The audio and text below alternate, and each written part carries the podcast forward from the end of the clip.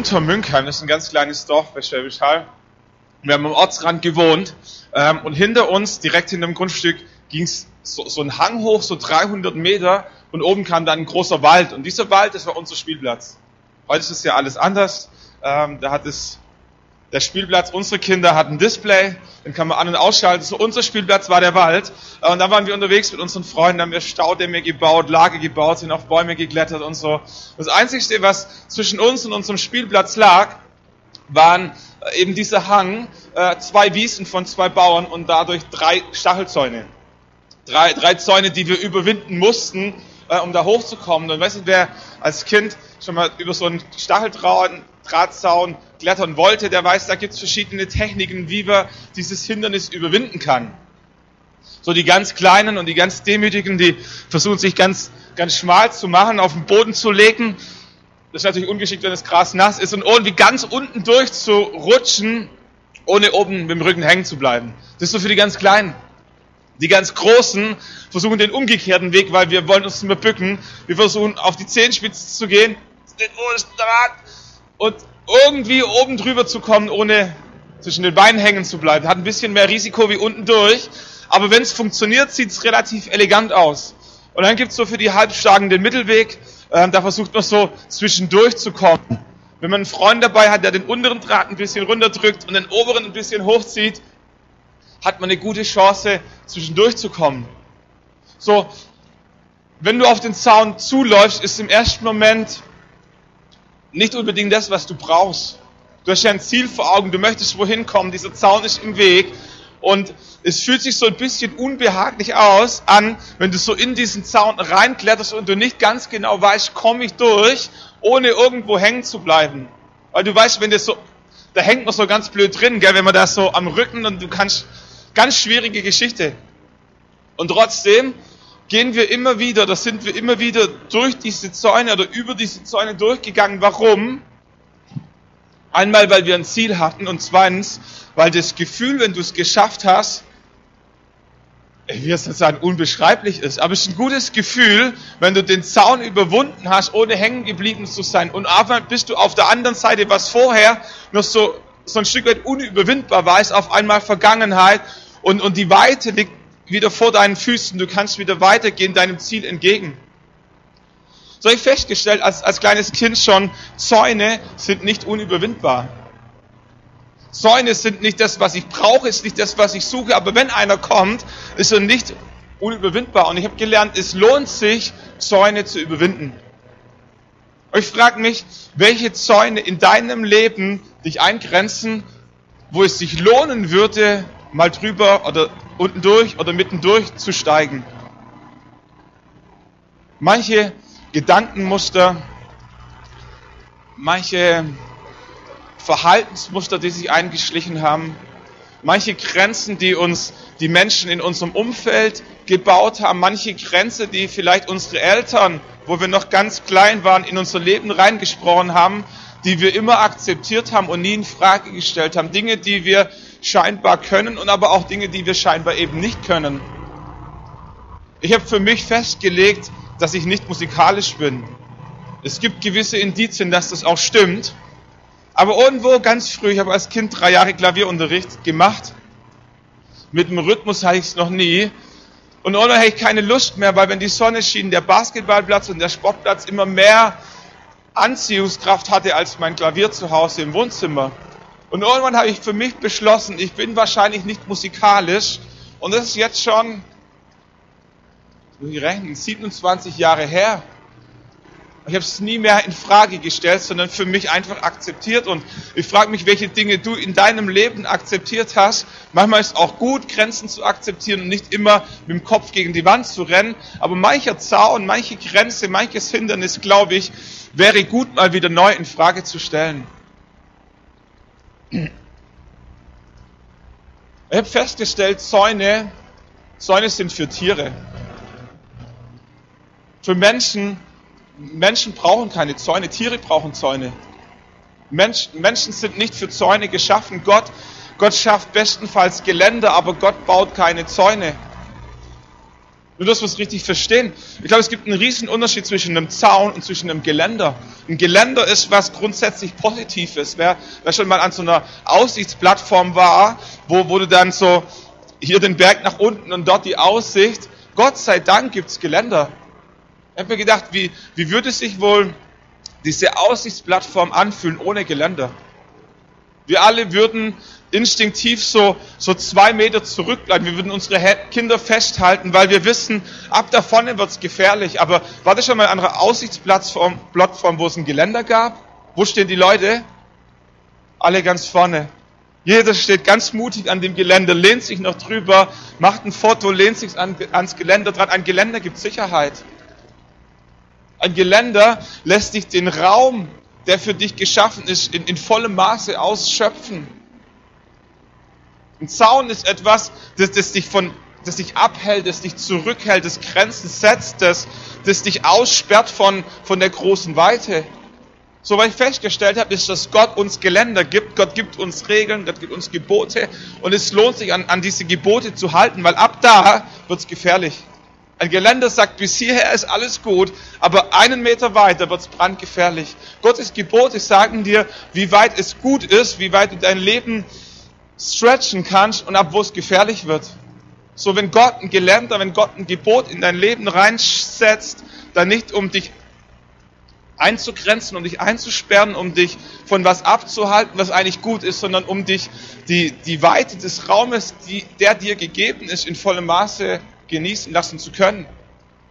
So, Zäune Zäune, die Menschen setzen, Zäune, die wir uns selber setzen, halten uns von der Weite ab, halten uns begrenzt. Zäune tun weh, wenn wir sie berühren und deswegen halten wir Abstand. So, was wir, was wir verstehen müssen ist, Gott baut keine Zäune, Gott baut nur Geländer. Wenn es Zäune in deinem Leben gibt, dann dafür, um sie zu überwinden. Gott möchte, dass wir, dass wir Zäune überwinden. Wenn ich die Bibel reinschaue, entdecke ich, ähm, dass Gott Menschen liebt, die überwinden und das Überwinden eine große Belohnung hat. Ich weiß nicht, ob ihr schon mal das Buch Offenbarung gelesen habt. Da gibt es am Anfang so sogenannte Sendschreiben, Briefe, die Johannes im Auftrag von Gott an verschiedene Gemeinden schickt. Und am Ende von jedem diesen Schreiben heißt es, wer überwindet, der bekommt eine Belohnung. Ich lese mal ein paar vor. Offenbarung Kapitel 2, Vers 11. Wer ein Ohr hat, höre, was der Geist den Gemeinden sagt. Jetzt kommt's. Wer überwindet, wird keinen Schaden erleiden von dem zweiten Tod. Nächster Vers. Wer überwindet, dem werde ich von dem verborgenen Manna geben und ich werde ihm einen weißen Stein geben und auf den Stein geschrieben einen neuen Namen, den niemand kennt, als wer ihn empfängt. Kapitel 2, Vers 26. Wer überwindet, und meine Werke bis ans Ende bewahrt, dem werde ich Macht über die Nationen geben. Kapitel 3, Vers 5. Wer überwindet, der wird so mit weißen Kleidern begleitet werden und ich werde seinen Namen aus dem Buch des Lebens nicht auslöschen und seinen Namen bekennen vor meinem Vater und vor seinen Engeln. Kapitel 3, Vers 12. Wer überwindet, den werde ich im Tempel meines Gottes zu einer Säule machen. Er wird nie mehr hinausgehen. Ich werde auf ihn schreiben den Namen meines Gottes und den Namen der Stadt meines Gottes, des neuen Jerusalems, das aus dem Himmel herabkommt von meinem Gott und meinem neuen Namen. 3 Vers 21. Wer überwindet, dem werde ich geben, mit mir auf meinem Thron zu sitzen, wie auch ich überwunden und mich mit meinem Vater auf seinen Thron gesetzt habe. Ganz am Ende Offenbarung 21 Vers 7. Wer überwindet, wird dies erben und ich werde ihm Gott sein und er wird mir Sohn sein. Was wir feststellen ist, Gott liebt Menschen, die, die überwinden. Wer überwindet, für den steht eine Belohnung bereit. Unser Problem ist, dass wir alle gerne Überwinder wären, ohne etwas überwinden zu müssen. Stimmt's? Wir alle wären gern diejenigen, die, die überwinden, die triumphieren, die, die Belohnung kommen. Aber was wir nicht wollen, ist, dass wir etwas überwinden müssen. Wir lieben diese Form des Glaubens, ähm, wo Gott alle Hindernisse blattbügelt und wir einfach nur auf geebneten Straßen ins verheißene Land marschieren. Das ist die Form von Glauben, die, die, die uns alle unheimlich anzieht, die wir feiern, weil, weil Gott der Held ist und wenn wir Gott nachfolgen, regelt sich alles von alleine, weil Gott ja mit uns ist. Dann kommen Situationen in unserem Leben, wo wir merken, da bauen sich Hindernisse vor uns auf und auf einmal fallen wir entweder vom Glauben ab oder wir denken, wir sind auf dem falschen Weg, weil mit Hindernissen haben wir überhaupt nicht gerechnet. Der Herr ist doch mit uns, Gott hat doch zu uns gesprochen. Aber wenn ich in meine Bibel reinschaue, entdecke ich, äh, dass ein Hindernis nicht zwingend bedeutet, dass Gott nicht mit dir ist, sondern Gott ist mit dir, um dieses Hindernis zu überwinden. Und wenn wir überwinden, hat Gott verheißen, dass er uns die Belohnung zukommen lassen möchte. Ich habe festgestellt, dass das Leben nicht nur, aber auch darin besteht, Hindernisse zu überwinden. Jeder von uns, der laufen gelernt hat, hat bewiesen, dass er in der Lage ist, Hindernisse zu überwinden. Unser Jüngster ist jetzt knapp zwei Jahre, der stromert schon ganz, ganz gut so durch die Gegend. Aber wie oft ist er hingefallen? Wie oft hat die Schwerkraft über seinen Versuch, laufen zu lernen, gesiegt? Wie oft ist dieser kleine Junge wieder aufgestanden, wie wenn es völlig normal wäre, hat sich nicht abhalten lassen, war nicht frustriert, hat keine Lebenskrise bekommen, sondern ist einfach wieder aufgestanden und hat es wieder versucht. Heute kann er laufen, heute, heute klettert er auf kleine Stühle, heute klettert er über die Bordsteinkante, heute klettert er äh, auf irgendwelche Baumstämme drauf oder was auch immer da halt im Weg ist und er hat, hat gelernt, Hindernisse zu überwinden. Wer Hindernisse überwindet, erlebt die Freude am Hindernisse überwinden. Weißt du, wer schon mal mit Kindern spazieren gehen, wo laufen Kinder? Die laufen nicht auf dem Weg, Kinder laufen auf Hindernissen. Kinder lieben es, auf Baumstämmen zu laufen, auf Mauern zu klettern, über irgendwas drüber zu springen. Die gehen nicht an der Schranke vorbei, sondern die gehen über die Schranke drüber. Kinder haben Freude daran, Hindernisse zu überwinden. Wer schon mal eine Sprache gelernt hat, die Muttersprache mit eingeschlossen, der weiß, was es heißt, Hindernisse zu überwinden. Unser Mittlerer hat sich so ein bisschen schwer getan ähm, bei, bei, beim, bei der Aussprache. Der hat nicht immer jedes Wort gleich beim ersten Mal gepasst und manchmal war er echt frustriert. Saß am Esstisch und hat versucht, uns zu erklären, was er uns sagen möchte mit zwei, mit drei, mit vier, so in diesem Alter, wo man und irgendwann sagt, also, ihr versteht nicht, was ich meint, was, was ich meine. Ich sage es nochmal, sag, ich habe schon mal gesagt. Und es war so mühsam für ihn, uns beizubringen, zu verstehen, was er sagen möchte. Aber er hat, er hat gelernt, Hindernisse zu überwinden und heute, wie selbstverständlich, spricht er. Wir verstehen, was er sagen möchte. Wir verstehen die Worte, die Silben, die Buchstaben. Und aber für ihn war es ein Überwinden von, von Hindernissen. Wer schon mal Englisch, Französisch, Spanisch, Italienisch, irgendwas gelernt hat, Lateinisch, der weiß, was es heißt, Hindernisse zu überwinden. Aber es ist auch schön, wenn du dann irgendwann mal in England bist oder in Afrika und du kannst dich mit Menschen unterhalten, deren Sprache nicht deine Muttersprache ist. So, aber es bedeutet, dass du, dass du Hindernisse überwinden musstest. Wer Kinder großzieht, der fragt sich manchmal, ob er das noch äh, erleben wird. Manchmal auch überleben wird, dass, dass die jemals groß werden.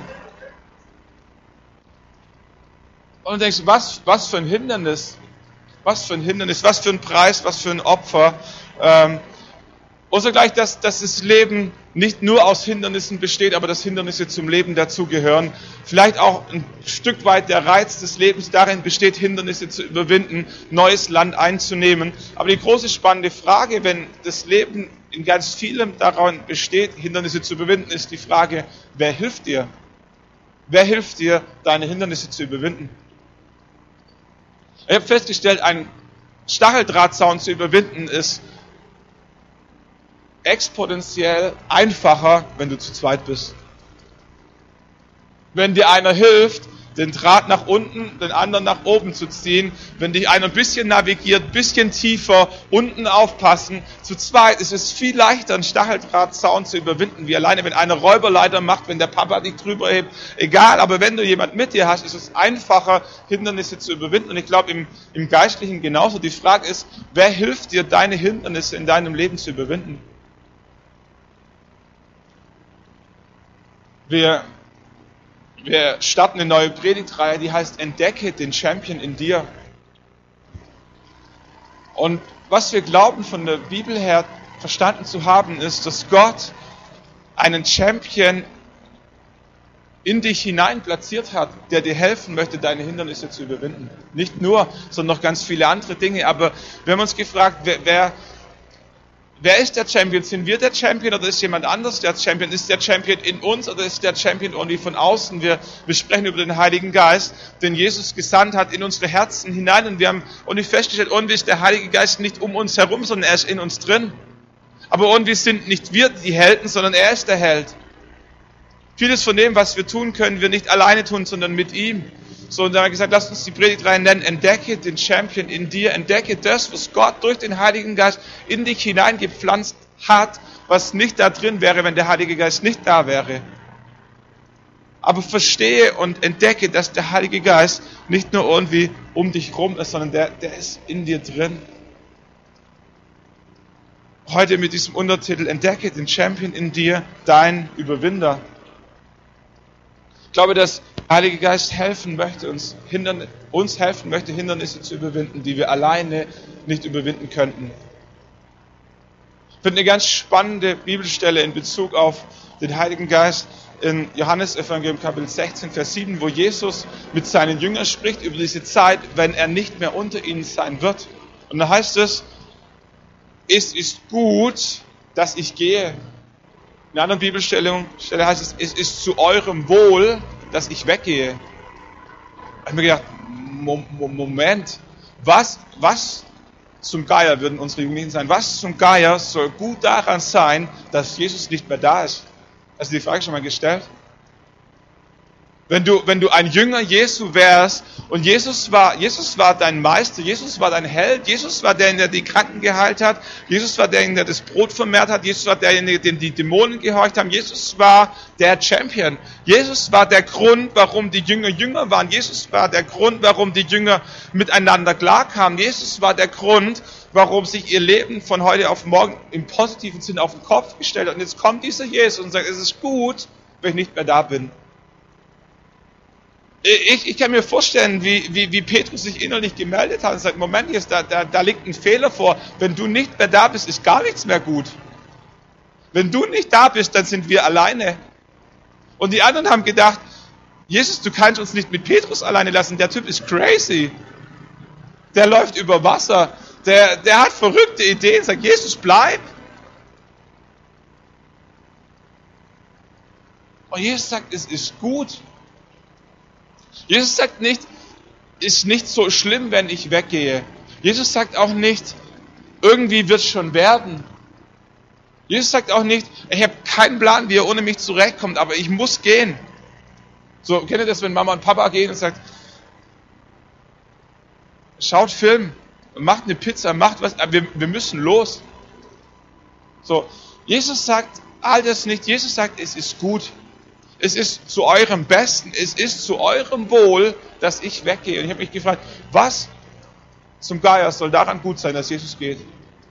Jesus erklärt uns, warum es gut ist, dass er geht. Denn wenn ich nicht weggehe, wird der Fürsprecher, der Heilige Geist, nicht zu euch kommen. Wenn ich aber gehe, werde ich ihn zu euch senden. Jesus denkt so hoch und so gut vom Heiligen Geist. Er sagt, es ist besser, wenn ich gehe und der Heilige Geist komme, wie wenn ich bleibe und der Heilige Geist nicht kommt. Warum? Weil Jesus an Raum und Zeit gebunden war. Jesus konnte immer nur an einem Ort gleichzeitig sein. Jetzt sind wir ja ein kleines Gemeindenetzwerk mit Nördlingen, Aalen, Heidenheim und Bopfingen. Jetzt haben wir allein in diesem Gemeindenetzwerk drei Gottesdienste. Bopfingen gründet erst eine Gemeinde. Wir haben parallel jetzt in dem Moment drei Gottesdienste laufen. Und wenn Jesus noch unter uns wäre, könnte Jesus nur an einem Ort gleichzeitig sein. Und wenn er in Heidenheim wäre, könnte er nicht in Nördlingen sein und nicht in Aalen. Wenn er in Nördlingen wäre, könnte er nicht in Heidenheim sein. Wir würden uns jeden Sonntag darum prügeln, wo wir Jesus zum, zum Gottesdienst einplanen. Jetzt sind wir nicht die Einzigen. Jetzt gibt es andere Kirchen in dieser Stadt, die haben für sich auch den Anspruch, dass Jesus ihr Mittelpunkt ist. Und dann gibt es Menschen in Afrika, die, die haben wohl zeitversetzt, vielleicht zwei, drei Stunden später oder früher Gottesdienst wie wir, äh, aber es ist ein bisschen eng, in drei Stunden von hier nach Kairo zu kommen.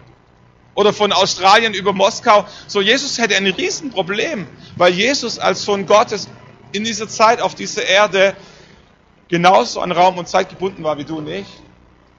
Und das ist der Grund, warum Jesus sagt, es ist besser, dass ich gehe und der Heilige Geist kommt, weil der Heilige Geist, der ist nicht an Raum und Zeit gebunden, der lebt in dir. Und wenn du im Gottesdienst bist, ist der Heilige Geist mit dir. Und wenn äh, Rolf da ist, ist der Heilige Geist auch da. Wenn Harry da ist, ist der Heilige Geist auch da. So, der Heilige Geist hat keinen Stress, wenn wir zehn Gottesdienste parallel fahren, weil der Heilige Geist lebt in dir und der Heilige Geist lebt in mir. Und es liegt an uns, wie viel Raum der Heilige Geist in unserem Leben bekommt. Ich finde es gut. Also nichts gegen Jesus, aber grundsätzlich, grundsätzlich ist mir der Gedanke lieber, dass der Heilige Geist mit mir ist. Auch am Montag und am Dienstag und am Mittwoch und an der Arbeitsstelle und in meiner Familie und im Auto und überall, wo ich bin, lebt der Heilige Geist in mir, während Jesus als Mensch immer nur mit einem Menschen gleichzeitig sprechen konnte oder vor ganz vielen. Und deswegen sagt Jesus, es ist gut, es ist gut, dass ich gehe, weil wenn ich gehe, kann der Heilige Geist kommen, dann werde ich den Heiligen Geist senden.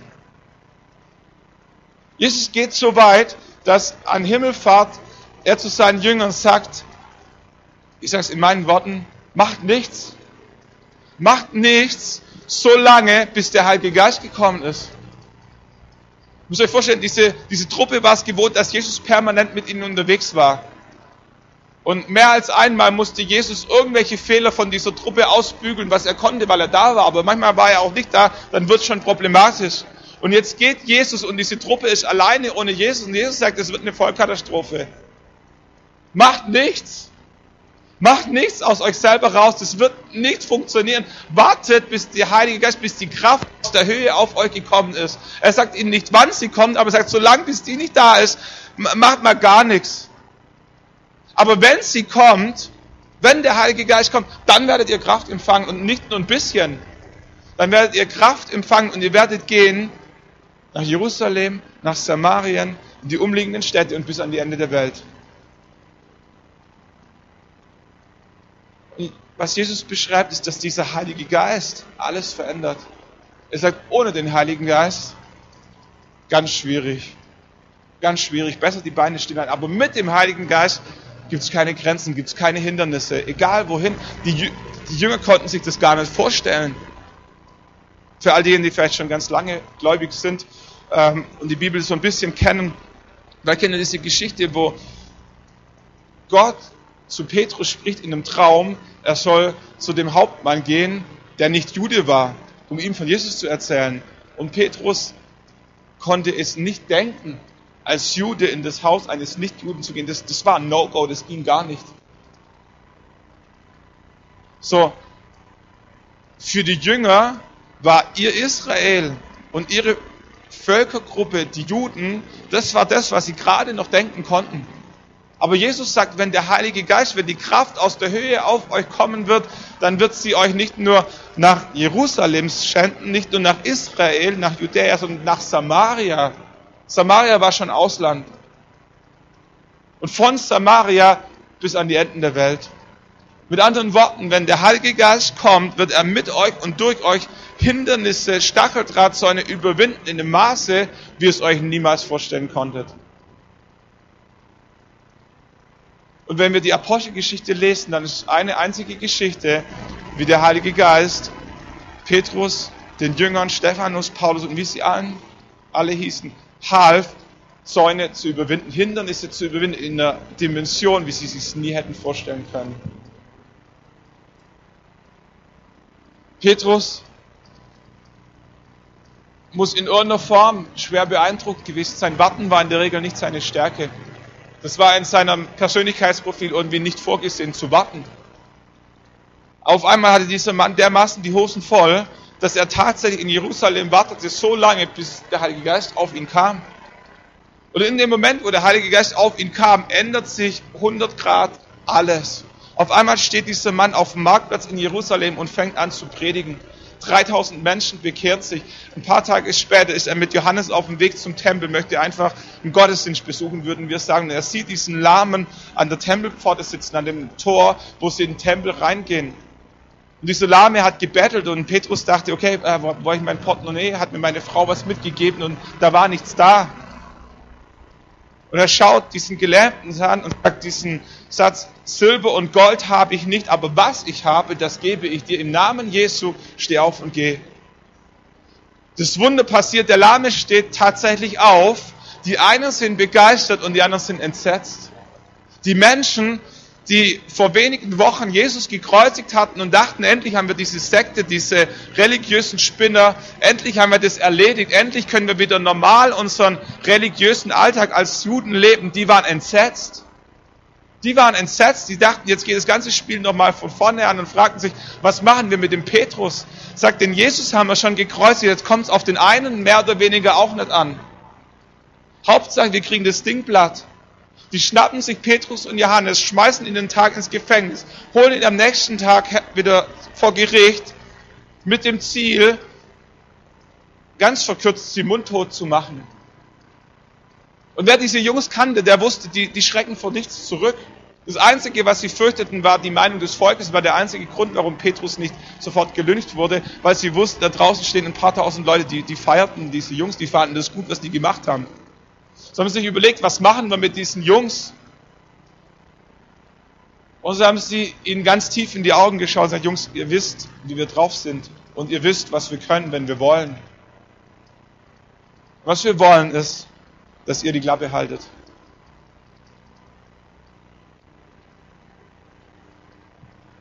Und mehr mussten sie gar nicht sagen, weil Petrus war auch nicht doof. Der wusste, was passiert, wenn sie nicht die Klappe halten würden. Ich würde sagen, für jemanden, der noch nicht so lange mit Gott unterwegs war, wie, wie Petrus, der vielleicht drei Jahre mit Jesus unterwegs war, würde ich sagen, ähm, ein ziemliches Hindernis. Ich weiß nicht, was für Herausforderungen du schon hattest in deinem Leben als Christ. Ähm, ich, ich, finde, das ist ein massives Hindernis. Wenn die Menschen in die Augen schauen und dir indirekt sagen, noch ein Wort und wir. Was macht Petrus? Er schaut sie an und sagt,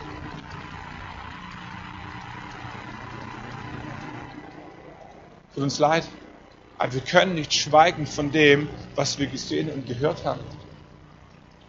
Wir müssen Gott mehr gehorchen als euch. Ciao. er geht nach draußen und er macht genauso weiter, wie er aufgehört hat. Was war der Schlüssel zu diesem Mut, wenn wir in die Bibel reinschauen, dann lesen wir Kapitel 4, Vers 8 in der Apostelgeschichte. Da sagte Petrus, erfüllt vom Heiligen Geist. Da sagte Petrus, erfüllt vom Heiligen Geist zu ihnen, Führer des Volkes und Älteste, wenn wir heute wegen der Wahrheit an einem kranken Mann verhört, Wohltat an einem kranken Mann verhört und gefragt werden, wodurch dieser gerettet worden sei, dann sei euch allen und dem ganzen Volk Israel kundgetan, durch den Namen Jesu Christi des Nazareners, den ihr gekreuzigt habt und den Gott von den Toten auferweckt hat, durch ihn steht dieser Mann gesund vor euch. Das war ein Affront. Der schaut tatsächlich diesen Jungs, die Jesus gekreuzigt haben, in die Augen und sagt, ihr wart's. Und der Mann, den ihr gekreuzigt habt, der hat uns die Vollmacht gegeben, dass dieser Lahme heute wieder läuft. Ihr könnt uns lynchen, ihr könnt uns ins Gefängnis stecken, ihr könnt uns schlagen, ist uns alles egal. Wir können nicht schweigen von dem, was wir gesehen haben. Warum sagt Petrus dies? Ganz am Anfang heißt es, erfüllt vom Heiligen Geist, das war der Schlüssel. Der Champion in ihm war nicht er selber, sondern das war der Heilige Geist. Der Champion in ihm war nicht seine Charakterstärke. Petrus war nicht charakterstark. Es war auch nicht seine Redebegabtheit. Petrus war Fischer. Es war auch nicht sein Mut. Ähm, das war auch nicht seine Stärke. Es war etwas anderes in ihm drin, das ihm den Mut und die Kraft gab, dieses Hindernis zu überwinden. Und die Bibel sagt, es war der Heilige Geist, der in ihm lebte. Wenn wir ein paar Kapitel weiterblättern in der Apostelgeschichte, dann stoßen wir auf die Geschichte von Stephanus. Stephanus ist der erste Märtyrer in der Kirchengeschichte. Stephanus ähm, wurde gewählt als Diakon zur Unterstützung der Apostel. Und er fing an, nicht nur die Witwen zu speisen, sondern er fing an, von Jesus zu erzählen, was er gehört, gesehen und erlebt hat. Und die ersten fangen an, an Jesus zu glauben. Es werden Menschen gläubig, es werden Menschen geheilt, Dämonen fahren aus. Das ist das volle Programm. Die einen sind begeistert, die anderen sind empört und sie schleifen Stephanus wieder vor Gericht. Stephanus erzählt, warum er an Jesus glaubt und dass derjenige, den sie gekreuzigt haben, der wahre Sohn Gottes war, der auferstanden ist von den Toten. Und sie fangen an, mit den ersten Steinen zu werfen. Und dann heißt es wieder, erfüllt vom Heiligen Geist blickte Stephanus zum Himmel empor und sah die Herrlichkeit Gottes zu Recht, zu, und Jesus zu Rechten Gottes stehen. Sie steinigten Stephanus, er aber rief den Herrn an und sprach, Herr Jesus, nimm meinen Geist auf. Er fiel auf die Knie, rief mit lauter Stimme, Herr, rechne ihnen diese Sünde nicht an. Und als er dies gesagt hatte, verschied er. Die meisten Menschen würden sagen, der Mann ist gescheitert. Jesus würde sagen, der Mann hat ein Hindernis überwunden. Wenn wir in die Offenbarung, wo wir ganz am Anfang drinnen waren, lesen von Menschen, die überwunden haben, die eine Belohnung im Himmel empfangen werden, dann meint das unter anderem auch diesen Stephanus. Was für ein Hindernis. Was für ein Hindernis, wenn Menschen um dich rumstehen, brüllen, schreien, nicht weil sie dich anfordern, sondern weil sie dich verfluchen. Mit Steinen in der Hand und du weißt, was passiert. Und erfüllt vom Heiligen Geist schaust du in den Himmel und der Himmel öffnet sich symbolisch und du siehst die Herrlichkeit Gottes. Wer ist der Champion in dir drin?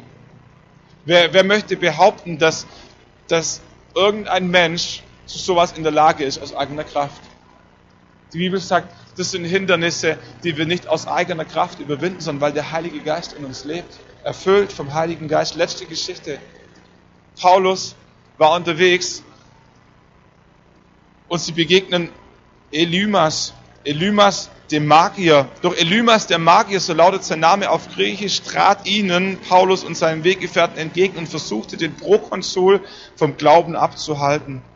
Saulus aber, der auch Paulus heißt, erfüllt von Heiligen Geist, haben wir es wieder, fasste ihn ins Auge und sprach, du, der du voller List und Tücke bist, du Sohn des Teufels, du Feind aller Gerechtigkeit, willst du nicht aufhören, die geraden Wege des Herrn zu verdrehen?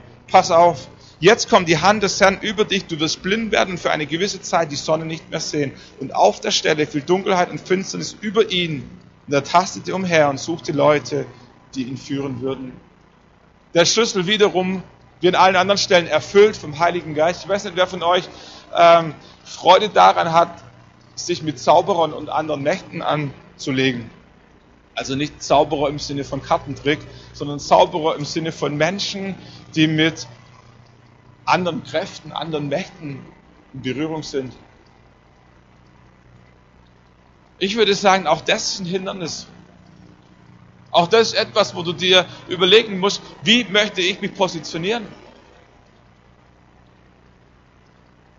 Grundsätzlich gibt es da nicht viel schwarz und äh, nichts viel zwischendrin, da gibt es nur schwarz und weiß. Entweder du bleibst stehen, du bleibst standhaft, du schaust ihm in die Augen, machst eine Ansage oder du gehst.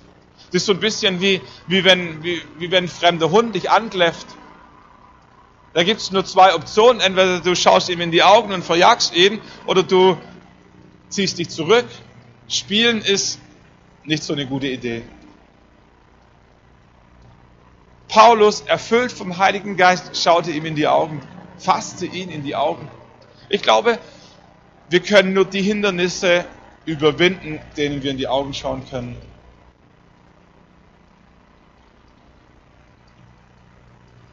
Und es gibt Hindernisse, denen können wir nur in die Augen schauen, wenn wir erfüllt sind vom Heiligen Geist.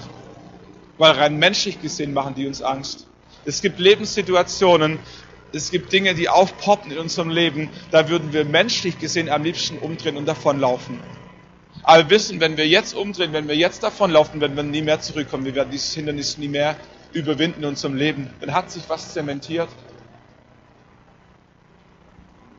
Die Frage ist, was gibt dir die Kraft, deinem Hindernis in die Augen zu schauen?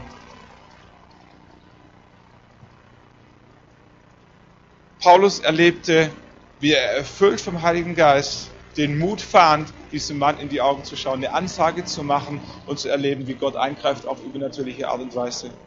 Und das wünsche ich dir und das wünsche ich mir, dass wir das erleben, dass Gott in deinem Leben Hindernisse vertreibt, die du selber nicht vertreiben könntest. Und der Schlüssel dazu ist, dass du erfüllt bist mit dem Heiligen Geist. Es gibt Dinge im Leben, manchmal sind es andere Menschen, manchmal sind es Umstände, manchmal ist Minderwertigkeit, manchmal ist Verbitterung, manchmal ist Scham, die, die wie ein Zaun in unserem Leben sind, die, die, die unseren Bewegungsradius eingrenzen. Und wenn wir ehrlich sind, und wenn wir einen guten Moment haben, dann wissen wir, dass Gott uns nicht für, für dieses Gehege geschaffen hat. Wir spüren in uns drin, dass da mehr Berufung, mehr Freiheit von Gott für uns bereitsteht, als wir im Moment erleben. Was es braucht, ist nicht, dass wir eine mutige Ansage machen, sondern dass wir erfüllt sind vom Heiligen Geist. Der Hund, der dich ankläfft, weiß, ob du vor ihm Angst hast oder ob er vor dir Angst hat. Der Hund spürt es. Du kannst es nicht machen. Du kannst es nicht. Du kannst keinem Hund vorspielen, dass du mutiger bist, als du bist. Der riecht deine Angst. Der schaut in dein Herz rein, wie immer der das macht, keine Ahnung. Aber ein Hund weiß, ob du vor ihm Angst hast oder er vor dir Angst haben sollte. Und es ist nicht dein äußeres Gehabe, ist nicht dein Schreien, es ist nicht dein Fuchtel, sondern es ist deine Identität, ob du weißt, dass du der Chef bist oder nicht. Und das Erste, was wir brauchen, wenn wir Hindernisse in unserem Leben überwinden müssen, wollen, ist nicht ein äußeres Verhalten, das wir uns antrainiert haben, weil wir es irgendwie abgeschaut haben von irgendjemand. Was es braucht, ist, dass, dass wir in unserer Identität, in unserer Position gestärkt sind. Das Erste, was wir brauchen, ist, dass wir erfüllt werden vom Heiligen Geist. Weil in dem Moment, wo wir erfüllt sind vom Heiligen Geist, haben wir eine andere Position, haben wir eine andere Identität. Und auf einmal bekommt das Hindernis, vor dem du Angst hast, Angst vor dir. Oder aus dieser Position raus kannst du auf einmal eine Ansage machen, die nicht funktionieren würde, wenn du nicht erfüllt wärst vom Heiligen Geist. Die Frage ist, was hält dein Level an Heiligen Geist in deinem Leben lebendig? Für mich nach wie vor einer der Schlüssel, wie ihn Paulus im 1. Korintherbrief Kapitel 14, Vers 4 beschreibt. Wer in Zungen, wer in Sprachen, wer in dieser Sprache betet und spricht und proklamiert, die Gott ihm gegeben hat, der erbaut sich selbst. Gott hat dir einen Schlüssel gegeben, wie du dich in deinem Leben, in deiner Position permanent selber erbauen kannst. Und so viele Christen laufen mit, mit gebückten Schultern und mit Blick nach unten durchs Leben, weil sie, weil sie alles aus eigener Kraft versuchen zu regeln. Und Gott und Paulus hat dir einen Schlüssel gegeben und sagt, es muss nicht so sein. Er sagt, wer, wer, in Sprachen betet, wer in dieser Sprache, die der Heilige Geist dir gegeben hat, betet, der, der erbaut sich selbst. Paulus schreibt über sich selber, ich bete mehr in Zungen, mehr in Sprachen als ihr alle. Wer das Leben von Paulus studiert, der weiß, dieser Mann hat mehr Hindernisse überwunden als wir alle zusammen. Was nicht heißen soll, dass dein Hindernis klein ist. Was war sein Schlüssel, dass er mehr in Sprachen gebetet hat als wir alle? Dass er sich täglich im Heiligen Geist aufgebaut hat. Dass er permanent erfüllt war und ich frage mich für mein eigenes Leben, für mein eigenes Dienst als Pastor, wie viele Dinge tue ich aus eigener Kraft? Wie viele Dinge versuche ich mit dem, was ich selber bin, was ich selber kann, zu regeln und vergesse, dass der Heilige Geist mir dabei helfen möchte? Ich weiß nicht, wer, wer von euch schon mal im Fitnessstudio war. Die, die starken Jungs machen da Bankdrücken legen sich auf eine Bank auf dem Rücken und dann kommt diese große Stange mit zwei Händen und dann wird die nach oben gedrückt und 80, 90, 100 Kilo, 120 Kilo, je nachdem, wie viel Muckis eben vorhanden sind. So und wer, wer das schon mal für sich probiert hat, der weiß, die, die ersten gehen vielleicht ganz gut, wenn du ähm, gut trainiert bist, aber irgendwann kommt so dieser Punkt, wo deine eigene Kraft fast am Ende ist und dann geht's so ein bisschen geht immer noch so ein bisschen geht, aber dann gibt es diesen Punkt, wo du merkst, ich komme nicht drüber. Diesen, diesen ganz kleinen, feinen Moment, wo du merkst, wenn ich da drüber bin, dann geht es auf einmal wieder, aber das ist so ein ganz ungünstiger Hebel, so ein ganz ungünstiger Moment, wo du merkst, da brauchst nochmal einen extra Schub, sonst kommst du nicht drüber. Und was die Freaks machen ist, wenn sie spüren, dass dieser Punkt kommt, dann steht ein Freund hinter ihnen mit zwei Fingern der nimmt nicht die Last ab. Der sagt nicht, geh, geh mal runter, ich mach für dich, sondern der kommt mit zwei Fingern und unterstützt mit, mit dem bisschen, was noch fehlt, um über diesen Punkt rüberzukommen, dass es auf einmal wieder geht. Und manchmal glaube ich, dass der Heilige Geist ist wie, wie dieser Freund hinten mit, mit dem kleinen Finger. Da nimmt er nicht die ganze Last ab.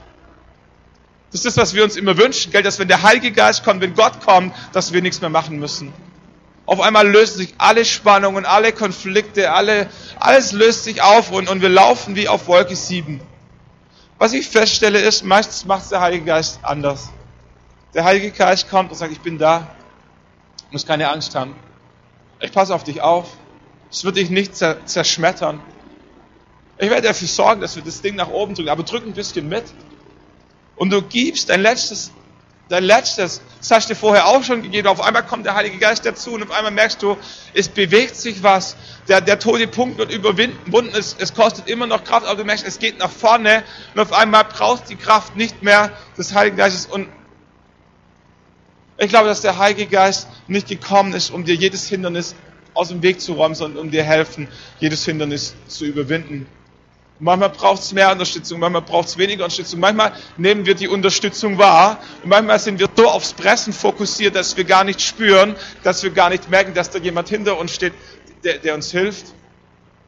Aber wenn wir die Bibel richtig verstehen, wenn wir verstanden haben, dieses Prinzip des Heiligen Geistes, dann wissen wir, dass der Heilige Geist permanent da ist, weil der Heilige Geist ist der Champion in dir. Der lebt permanent in dir und durch dich und mit dir und er möchte permanent dieses letzte bisschen unterstützen. Und manchmal merken wir es und manchmal merken wir es gar nicht. Ihr habt so viel Energie und so viel Zeit in den Umbau dieses Hauses, dieses Raumes gesteckt. Und manchmal gibt es Zeiten, wir sind in Nördlingen ja auch dran, seit eineinhalb Jahren zu bauen. Manchmal gibt es Zeiten, wo du merkst, Game over. Es ist kein, kein Fünkchen Energie mehr da. Du willst am liebsten morgens im Bett bleiben oder abends du, du willst nichts mehr wissen, weil einfach alles gegeben hast, was irgendwie da war. Körperlich, emotional. Und dann schläfst du in der Nacht drüber, waschst am nächsten Morgen auf und auf einmal ist wieder Energie da. Auf einmal ist wieder Freude da. Und du gehst am nächsten Tag wieder, am nächsten Woche wieder auf den Bau und du merkst, es geht doch noch. Manchmal ziehen wir unsere Kinder groß und wir denken, kein Tag länger, keine Energie mehr da der nächste Tag kommt und du merkst, da ist doch noch ein Funken Energie. Manchmal gehst du in die Arbeit und du hast schon, schon, schon Stresssymptome, bevor du überhaupt auf dem Firmenparkplatz bist. Du fährst abends nach Hause und du denkst, hat es wieder geklappt, wieder ein Tag. Und manchmal spüren wir, wie der Heilige Geist da ist und manchmal spüren wir es nicht. Aber was die Bibel sagt, ist, dass er permanent in deinem Herzen lebt. Ich bin, wir, wir manche von euch waren dabei, haben letztes Jahr ja einen großen Taufgottesdienst am Bucher Stausee bei Aalen, Westhausen gemacht, mit allen drei Gemeinden zusammen. Und das war, war richtig cool. Wir haben das für dieses Jahr wieder geplant am 16. oder 17. Juli, was eben der Sonntag ist. Ähm, wir sind fest von ausgegangen, dass das wieder klappt, weil wenn es einmal geklappt hat, haben wir gedacht, dann haben wir da so ein Dauergewohnheitsrecht. Und meine Assistentin ruft bei dem ähm, Seewärter an oder bei dem Kioskbetreiber, der für den See verantwortlich ist, sagt, wir würden gerne wieder kommen, einen großen Taufgottesdienst machen, wir kommen mit 300 Leuten. Ähm, läuft es wieder? Und er schaut sie an und sagt, na, keine Chance dieses Jahr, die bauen alles um. Sie können nicht kommen. Und wir denken, liebe Zeit, wo gehen wir mit 300 Leuten hin? Wo gibt's einen See? Äh, wie, wie machen wir das? Toiletten, die Kinder, das Essen. Und haben uns das so schön ausgedacht. Und jetzt kommt, jetzt kommt die Absage und alles war null und wichtig. Ich hatte noch ein paar andere Sachen zu, zu tun, so die letzten Tage und denke mir, jetzt muss ich es angehen, sonst wird es zu eng. Das ist ja schon bald. Wir müssen ja irgendwie planen, in welche Richtung das Ding sich entwickelt. Und ich sitze zu Hause und ich hatte abends in allen Termin und denke mir, komm, fahr noch mal vorbei. Deine Assistentin hat schon angerufen, die haben schon gesagt, es geht nicht, aber, aber fahr noch mal vorbei. Der See ist so groß, da wird es so ohne ein Fleckchen geben, wo wir einen Gottesdienst feiern können.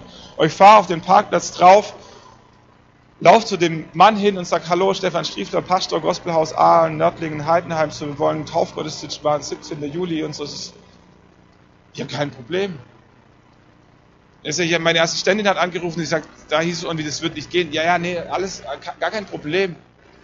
So, die, die werden Ende Juni planmäßig fertig. So, das Einzige, was nicht geht, ist, dass wir unser Eis nicht bei Ihnen in der Gefriertruhe kühlen können wie letztes Jahr. Ansonsten sagt er, können wir alles machen wie im Jahr zuvor.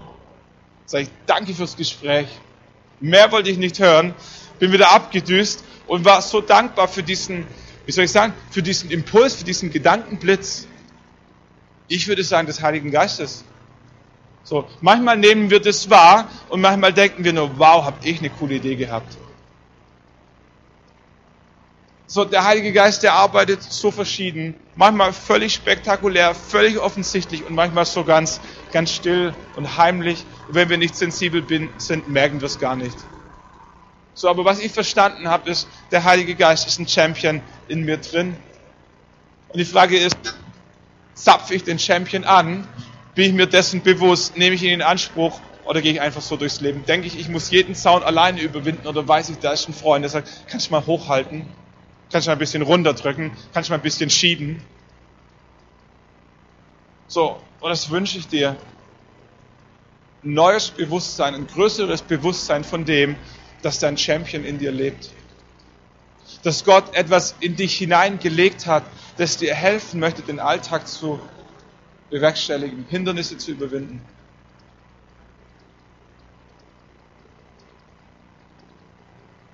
Was die Bibel beschreibt, ist, dass jeder Mensch, der Jesus in sein Leben einlädt,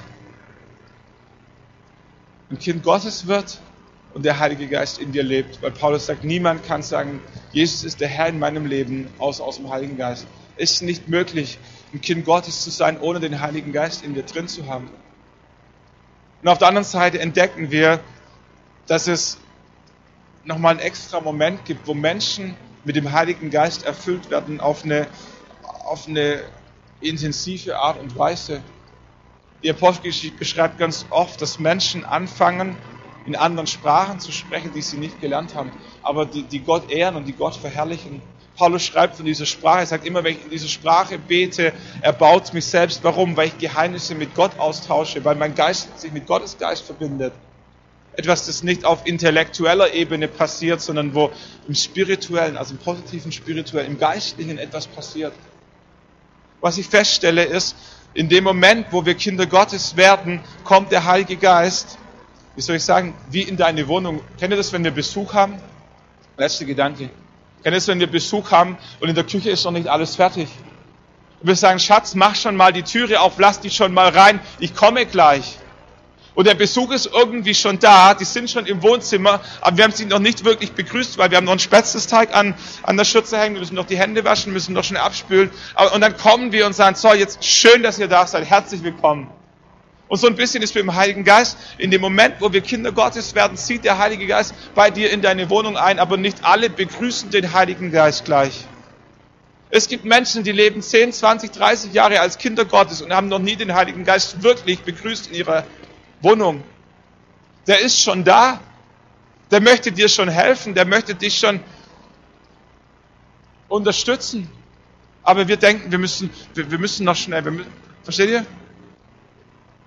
Und die Bibel beschreibt diesen Moment der Geistestaufe, wo, wo der Heilige Geist in unser Leben kommt, wie diesen Moment, wenn wir aus der Küche kommen und sagen, Mensch, schön, dass ihr da seid. Lasst mal drücken, lasst mal knuddeln. Und Paulus beschreibt diesen Moment als der Schlüssel in seinem Leben. Petrus, wenn wir das Leben von Petrus studieren, entdecken wir, es war der Schlüssel für die Jünger, dieses Erfülltwerden mit dem Heiligen Geist. Ich wünsche dir das. Vielleicht können wir noch ein Lied singen, weil ihr so spontan seid. Lass uns nochmal gemeinsam aufstehen. Ich wünsche dir, dass du dir dessen bewusst bist, dass dein Champion in dir lebt. Wenn du in Sprachen beten kannst, dann, dann praktizier das unter der Dusche, beim Autofahren, im Stillen wenn du spazieren gehst, fang an, dich selber aufzubauen, deine Identität zu stärken. Leb nicht aus eigener Kraft.